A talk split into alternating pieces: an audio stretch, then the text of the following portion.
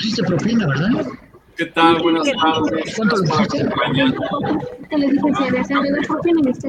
El día de hoy tenemos dos invitados, amigos, Muchas gracias, bonito. Aquí le dejé su conocedores de, de la materia. En base a los hechos que se han dado recientemente en nuestro país, que se vienen aumentando constantemente, decidimos hablar sobre lo que es la seguridad de las mujeres, comentar respecto de esto, las opciones que pueden tener, las propuestas. Esperamos que, que nuestros invitados y nuestros comentarios les sirvan de algo. Loren. ¿Qué tal? Buenas tardes. Pues mucho gusto. Gracias porque estamos retomando estas pláticas, tomando un café, que quienes me conocen saben que no tomo café, pero los acompaño. Los acompaño y sobre todo con, con invitados de lujo, nuestra querida amiga Itali Ciani Sotomayor, hermosa, gracias por haber aceptado la invitación. Y por supuesto, Oscar Lira Arteaga, también un amigo querido, ingeniero y abogado. Pues eh, eh, no, dice Itali que creo que no nos oye. A ver, ahorita vemos. ¿Sí? ¿Ya nos oyes, Itali? Mientras yo les voy diciendo y les voy, a aplicar, les voy platicando quiénes, quiénes están aquí con nosotros. No, no nos oye. Este, ¿No? ahí sí no sé por qué será. Ya, ya, ya estábamos todos, perdónenme, problemas técnicos, ya estábamos todos conectados, algo pasa, pero ahorita regresamos con Italy este, no sé, algo le debe haber movido porque ya estábamos acá. En lo, en lo que Virgilio ve con Italy, les voy diciendo, ella es abogada eh, por la Facultad de Derecho de la Universidad Autónoma del Estado de México, es maestra en Criminología y Política Criminal por el INACIPE, es candidata a doctora en Ciencias Penales y Política Criminal también por el INACIPE eh, quien no sepa qué es el INACIPE, es el Instituto Nacional de Ciencias Penales. Asimismo, realizó el curso de Terrorism and Contraterrorismo, eh, comparando la teoría y la práctica, impartido por la Universidad Leiden de Holanda. Ha publicado varios artículos en revistas especializadas, es coautora de varias obras, obras y autora de libros Si te callas te mueres, la violencia contra las mujeres en México.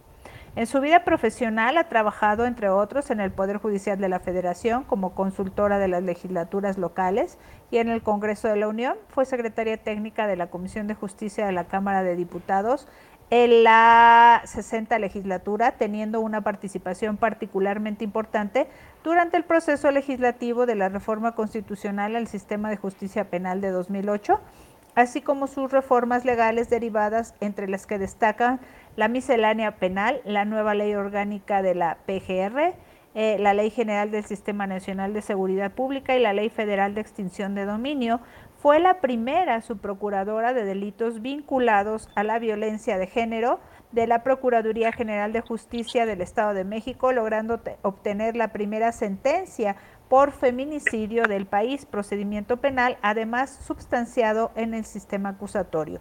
Fue coordinadora de Seguridad y Justicia en la Fundación Nacional Colosio y presidenta de la Comisión Nacional de Justicia Partidaria del Comité Ejecutivo Nacional del Partido Revolucionario Institucional.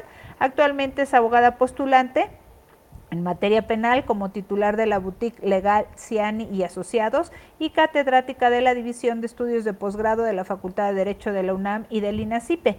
Es capacitadora certificada en todos los bloques por la Secretaría Técnica del Consejo de Coordinación para la Implementación del Sistema de Justicia Penal y ha sido conferencista en numerosos eventos abordando temas de derecho penal, política criminal, sistema acusatorio y violencia de género y ha colaborado como analista de los mismos en Televisa Estado de México y fue columnista quincenal en The Mexican Times. En el 2012 fue considerada una de las 10 mujeres más influyentes de México por el Consejo Editorial del periódico Universal. Pues ahorita regresa con nosotros Italy, también por eh, el maestro Oscar Manuel Lira Arteaga. Él es maestro en tecnologías de la información por parte de la Universidad La Salle, con mención honorífica y egresado de la carrera de Ingeniería en Comunicaciones y Electrónica en la Universidad Tecnológica de México, con posgrado en especialidad en redes de computadoras. Estudió la licenciatura en Derecho y la maestría en Derecho y Ciencias Penales en el Instituto de Estudios Universitarios de Puebla, certificado como analista forense de equipos de cómputo y dispositivos móviles. Ha tomado diversos cursos de capacitación y certificación y extensión profesional, entre los que destacan procesamiento de evidencia digital impartido por la Agencia Antiterrorismo del Departamento de los Estados Unidos, Ethical Hacking, Intrusion Detection Forensic, impartidos por el Global Knowledge y procesamiento del lugar de los hechos, impartido por el FBI, entre otros. En la iniciativa privada se ha desempeñado como director y consultor en las áreas de redes informáticas, equipo de cómputo, así como en la implementación de políticas de seguridad en tecnologías de la información. En su desempeño profesional dentro del gobierno se ha desempeñado como jefe de Departamento de Informática y Telecomunicaciones, subdirector de Informática y Telecomunicación y como director de Ingenierías y Telecomunicaciones en materia forense de la Coordinación General de Servicios Periciales de la Procuraduría General de la República. Actualmente se desempeña como director de Justix, empresa de asesoría técnico legal y capacitación en la investigación de ciberdelitos. Es docente en el Instituto Nacional de Ciencias Penales, en el ESIME Culhuacán del Instituto Politécnico Nacional, en el Centro de Estudios Superiores de la Marina y en la Universidad Internacional de La Rioja en las materias de tratamiento de evidencia digital y legislación aplicable a delitos informáticos a nivel maestría y posgrado. Es autor del libro Cibercriminalidad, Fundamentos de Investigación en, en México, INACIPE 2014, primera, segunda y tercera edición, así como en la intervención de comunicaciones de telefonía celular y su agravio a los derechos de la víctima, que fue publicado en el 2017 por Ubijus ha sido galardonado con el premio Vice Jury Award en el 2010, así como el premio Excellence in Digital Investigation Award en el 2013 por parte de Kindance Software. Actualmente también participa como consultor de la Organización de Estados Americanos, EN, en, la implementación de la estrategia de ciberseguridad de nuestro país.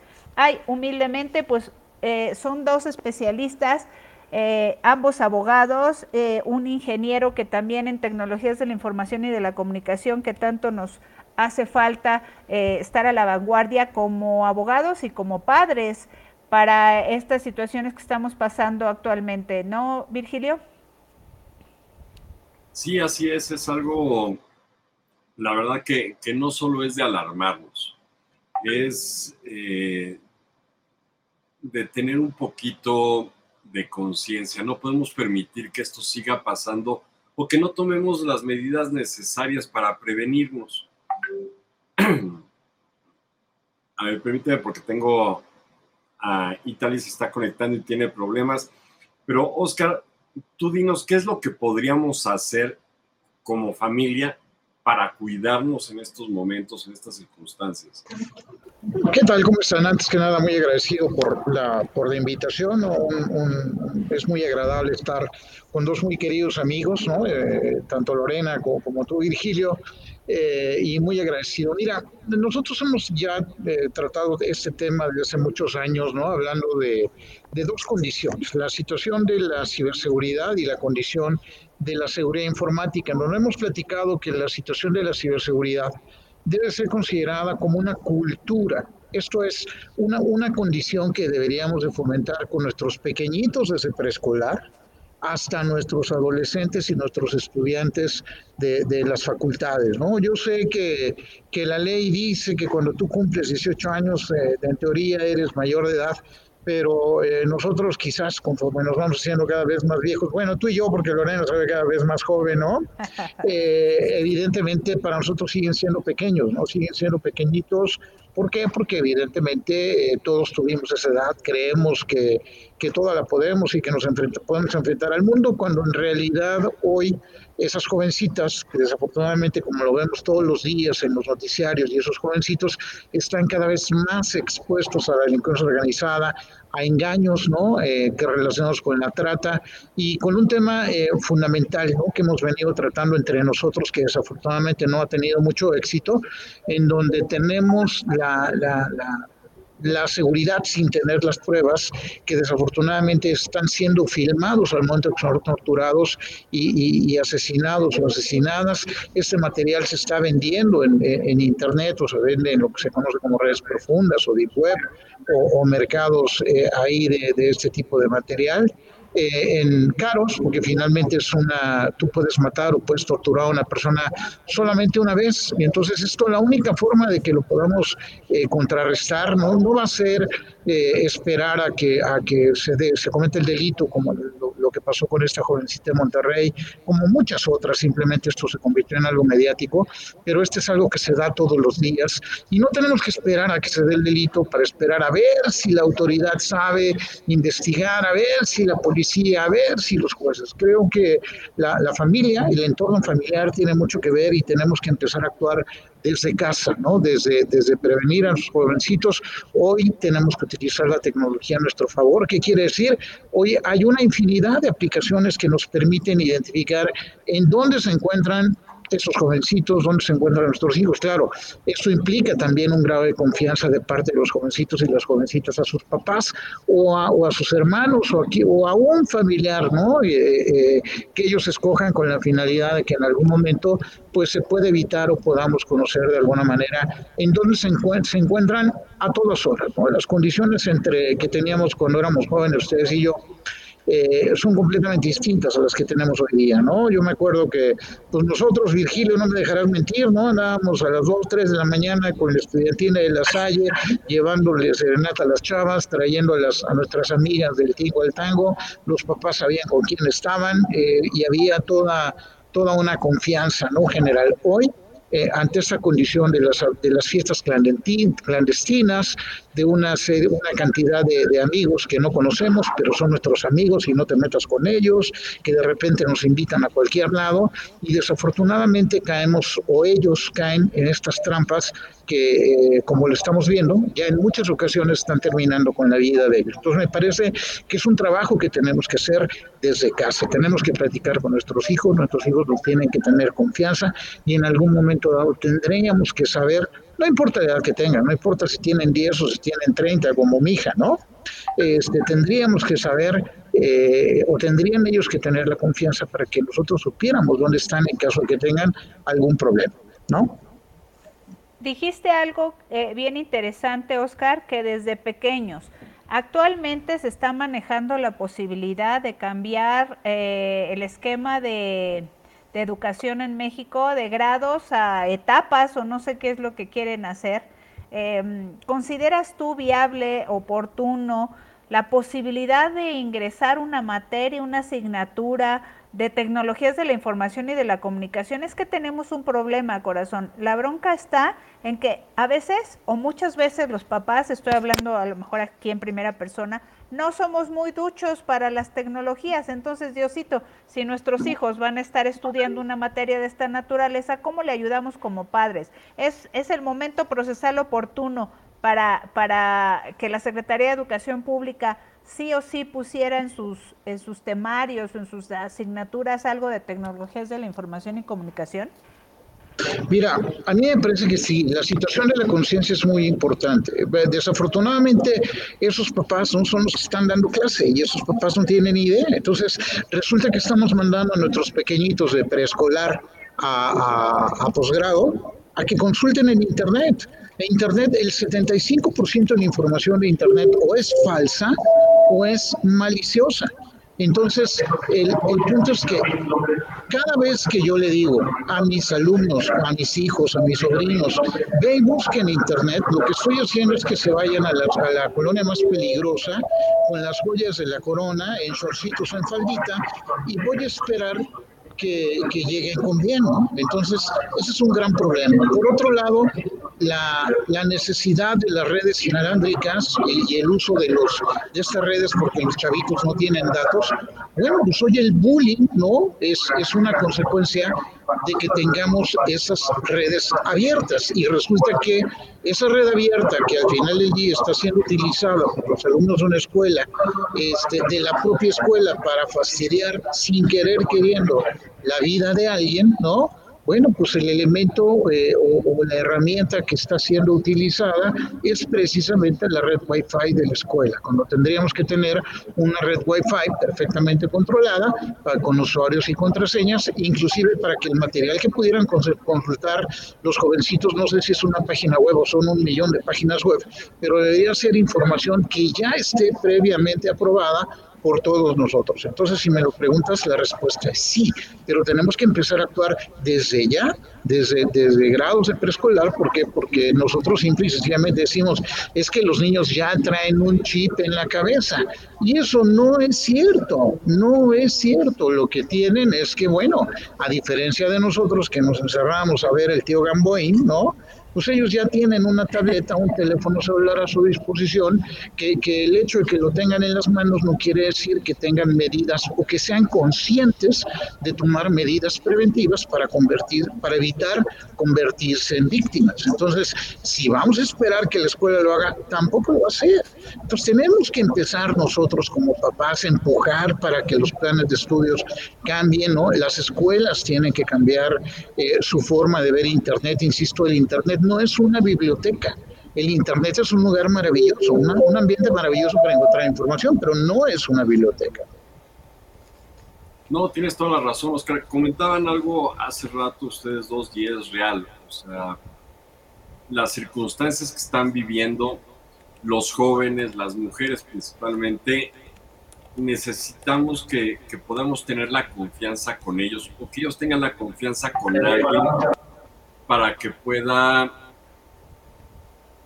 enviar su ubicación o saber dónde está.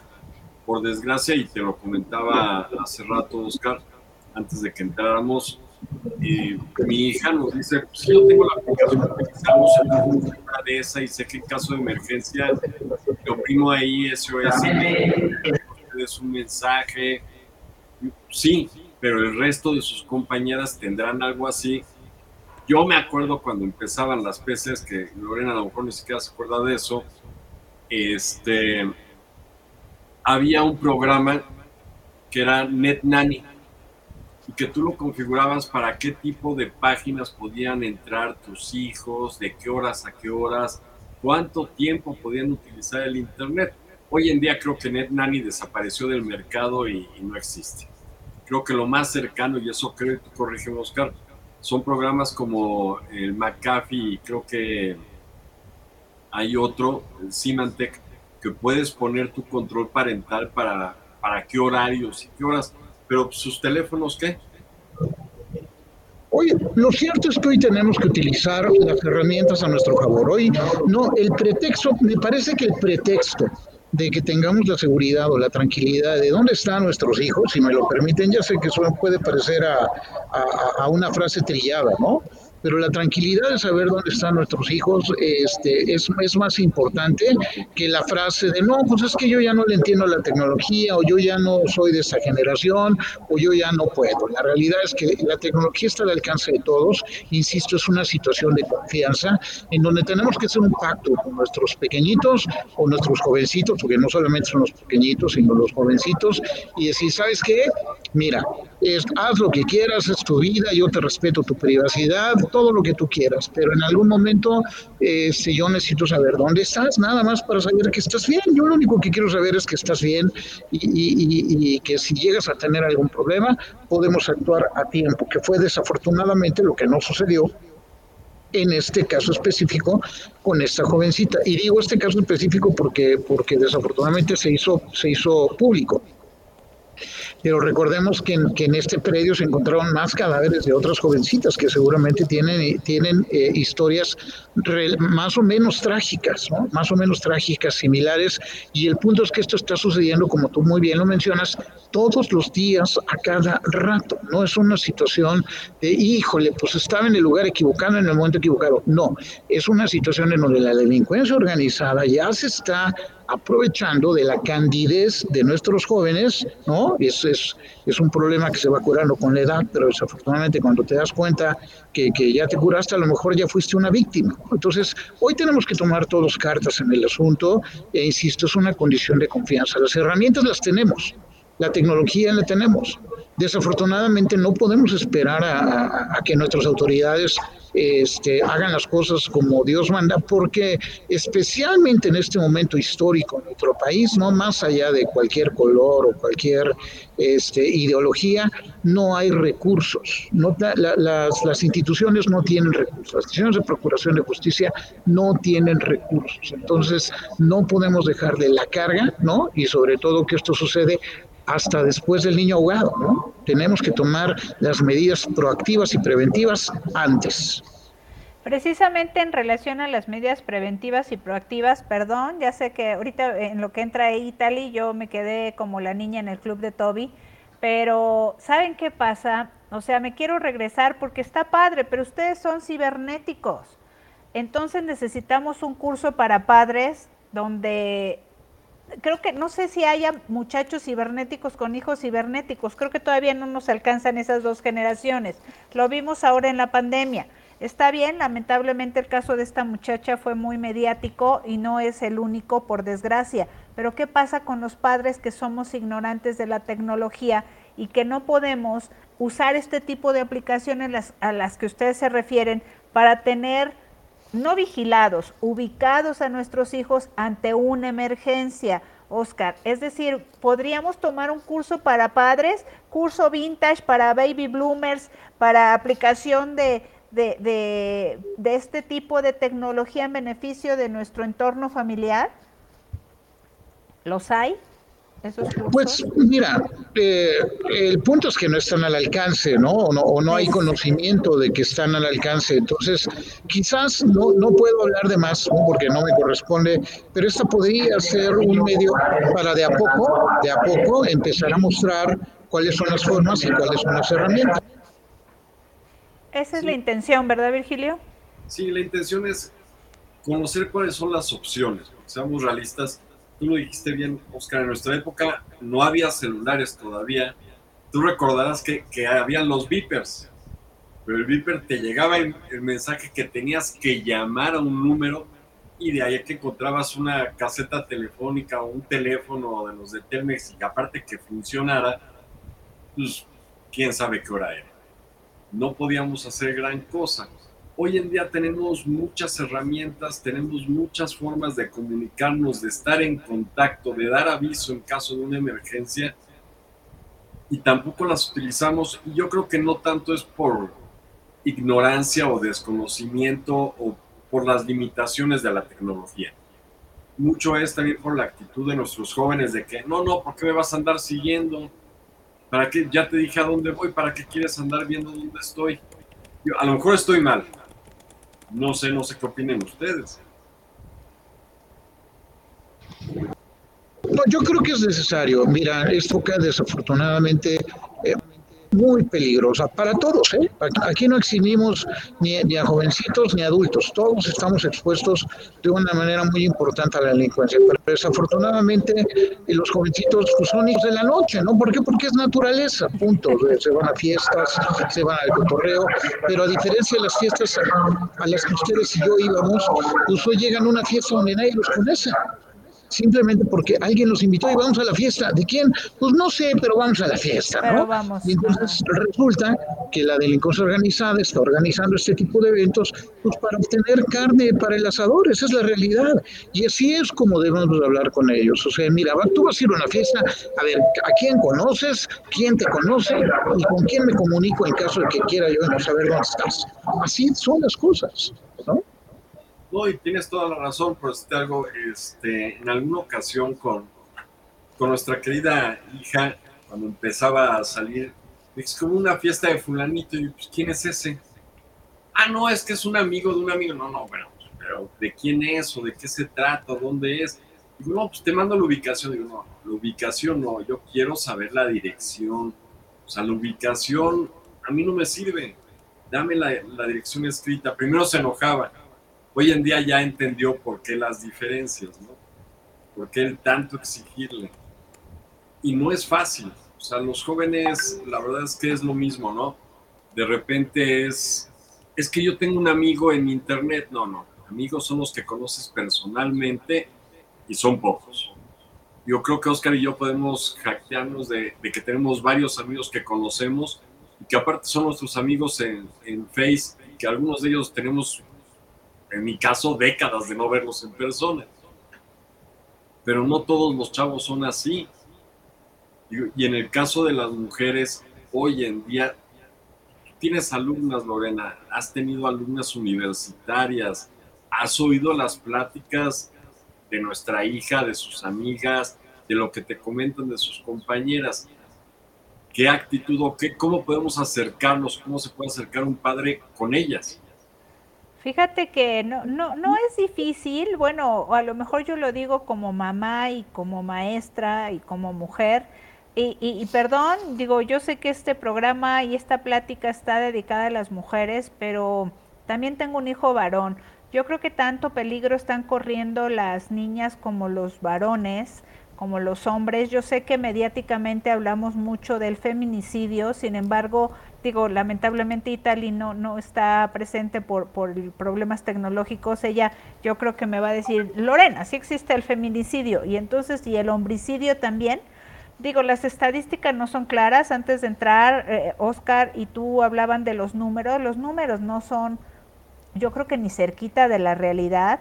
Lamentablemente hay asuntos que se hacen mediáticos, pero también hay muchos jóvenes y luego hablando realmente, también problemas que tenemos por, por la homofobia, por, por, la, por la mm, situación sexual de nuestros jóvenes, sea hombre o mujer. ¿Cómo te acercas a ellos? Claro que se pueden acercar como padre, que no te tengan miedo, sino respeto. No somos sus amigos, somos sus papás y papás y mamás solamente va a haber uno, porque es que eh, esas papás que se hablan, sí, güey, no, güey, con el hijo, no, no, no me late, yo creo que hace falta ya un poco de autoridad, tampoco se trata de, educar a, a, cómo ser padres, porque yo no termino de ser buena o mala madre, no traen instructivo los niños, pero sí se puede uno acercar y con la confianza también provocar quienes estamos frente a un grupo en la docencia, que los alumnos, no siendo familiares nuestros, nos tengan confianza. No sé si te pasa, Oscar, pero yo tengo muchos hijos adoptivos y muchas hijas adoptivas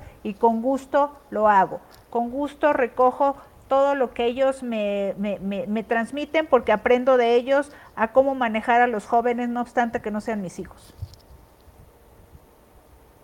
Perdón que, que los interrumpe, este, Italy ya reinició su modem, no logra conectarse no, tiene, digo que, que, no se preocupe, que vamos a organizar una para que ella nos dé a conocer este, sus experiencias y sus puntos de vista, porque por eso quería que fueran hombres y mujeres. tú sabes y me has oído eh, comentarlo, en México eh, los números son alarmantes. Tú has visto cómo procuró a nuestros hijos cada vez que salen, díganos con quién y quién y terminamos yendo nosotros por ellos, ay, salieron quién sabe quién, fulanita, no importa, mientras esté con nosotros no hay problema. Sale Lucy de viaje, este, nuestra hija, lo primero que dijo, sale en un lado, no se dejen solas, anden juntas, no vayan solas, si les dan algo que no vean ustedes que se sirvió, no lo tomen, un refresco, no lo, no lo tomen si bien abierto, o sea, ¿cuántas recomendaciones? Oscar, ¿tú qué nos puedes... Yo, tú has llegado hoy, llegaste hoy en tu momento, este, todo tipo de, casos, sucesos. No sé desde cuándo esto esté pasando realmente en México.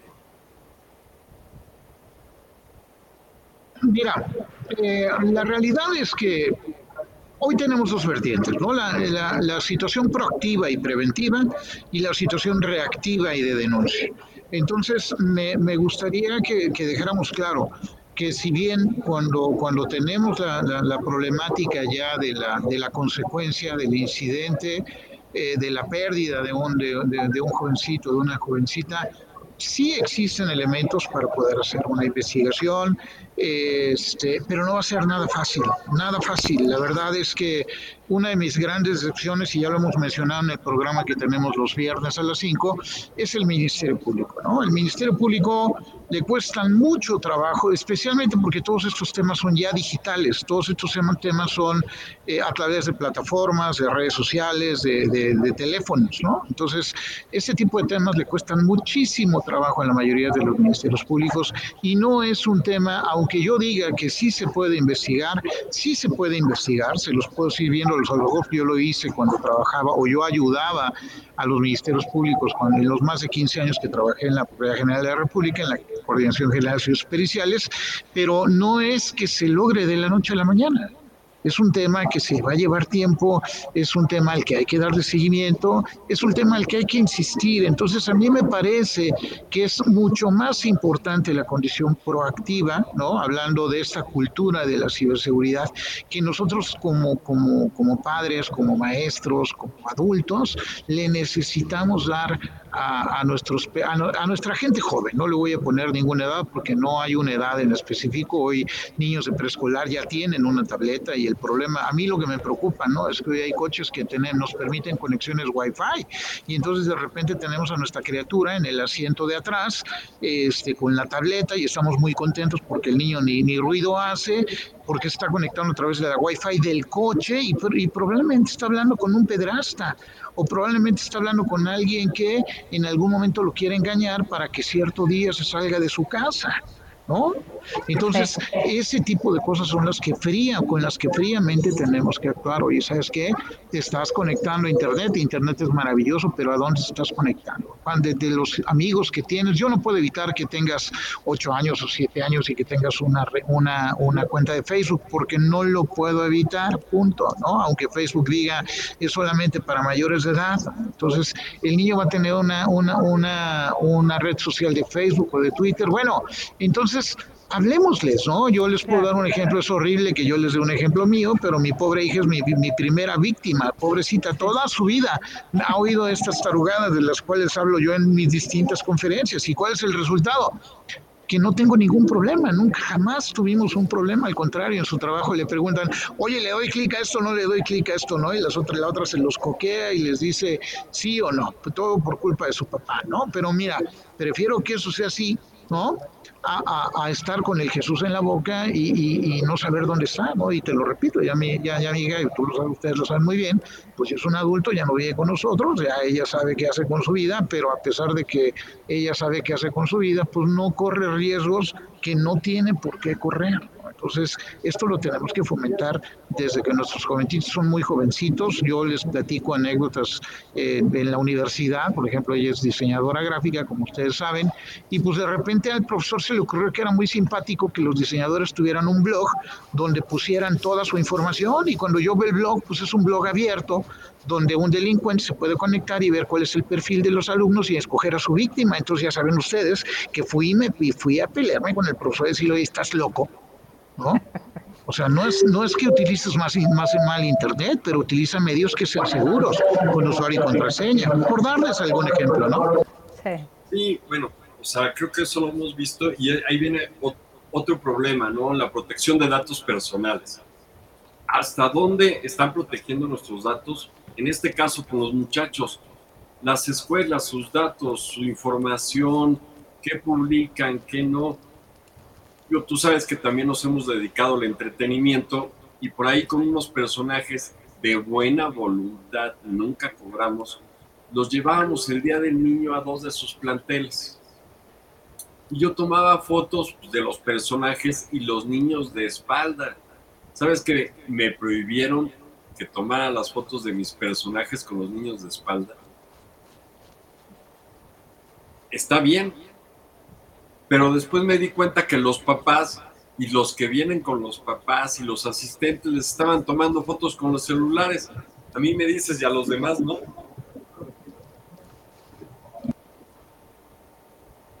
No si quieres comentar. No, es que sabes que hay mucha irresponsabilidad, pero es, yo, yo digo que también es falta de capacitación de los padres, falta de, de interés en que antes de que les demos una tableta, yo porque tuve una directriz con Virgilio, pero ¿quién lo tiene? Ahorita en pandemia entramos como el borras, digo, veíamos en Electra, y perdón por el comercial, la cantidad de filas porque no había eh, eh, tabletas o celulares suficientes para los hijos en casa. Entonces nos fuimos eh, como en resbaladilla a comprar las tabletas sin una directriz del, de lo que le estás poniendo en las manos, como tú dices, Oscar, un arma en las manos que hay que saberla ubicar, ¿no? Y hay que saberla controlar y los padres no somos peritos en esto y no lo sabemos controlar. Ustedes porque nacieron en esa dinámica, pero los que no sabemos, pues nada más vamos y las, y, las compramos, pero no sabemos que les estamos poniendo en las manos algo muy peligroso a los hijos, ¿no? Oscar, creo que Recordemos que la, delincuencia siempre se va a aprovechar de la candidez y del momento, ¿no? Y cuando uno es joven, pues es muy fácil de repente odiar a tus papás. Todos los hemos odiado, no sé por un, si por un segundo, un minuto, un día. Bueno, ya que son muy rencorosos, un año o diez años, ¿no? Pero el punto es que en, en, ese momento, precisamente porque reprobé el examen, porque mi papá no me compró la tableta, porque me regañaron porque no hice la tarea, es el momento en que se lo va a comentar alguien en redes sociales. Y ese alguien en redes sociales no sabemos quién es a ciencia cierta y puede aprovecharse la candidez para decirle, pues vente conmigo y de ahí empezar una situación de trata y de homicidios y feminicidios. Esa es la realidad. Yo, tú comentabas algo hace rato que, que creo que es el mejor consejo que pueden llevarse para poder iniciar el contacto con la familia. El poner las claves de qué redes, los usuarios, para en caso de una emergencia poder ubicar cuál es la historia creo que es una de las mejores. Y aquí en la casa, por fortuna, cuando tú nos acompañaste a comer y que se lo comentaste a, los chavos, no nos recordarás la cara que pusieron ellos cuando dijiste las claves y los usuarios de todas las redes y todas juntas, o sea, no les agradó la idea.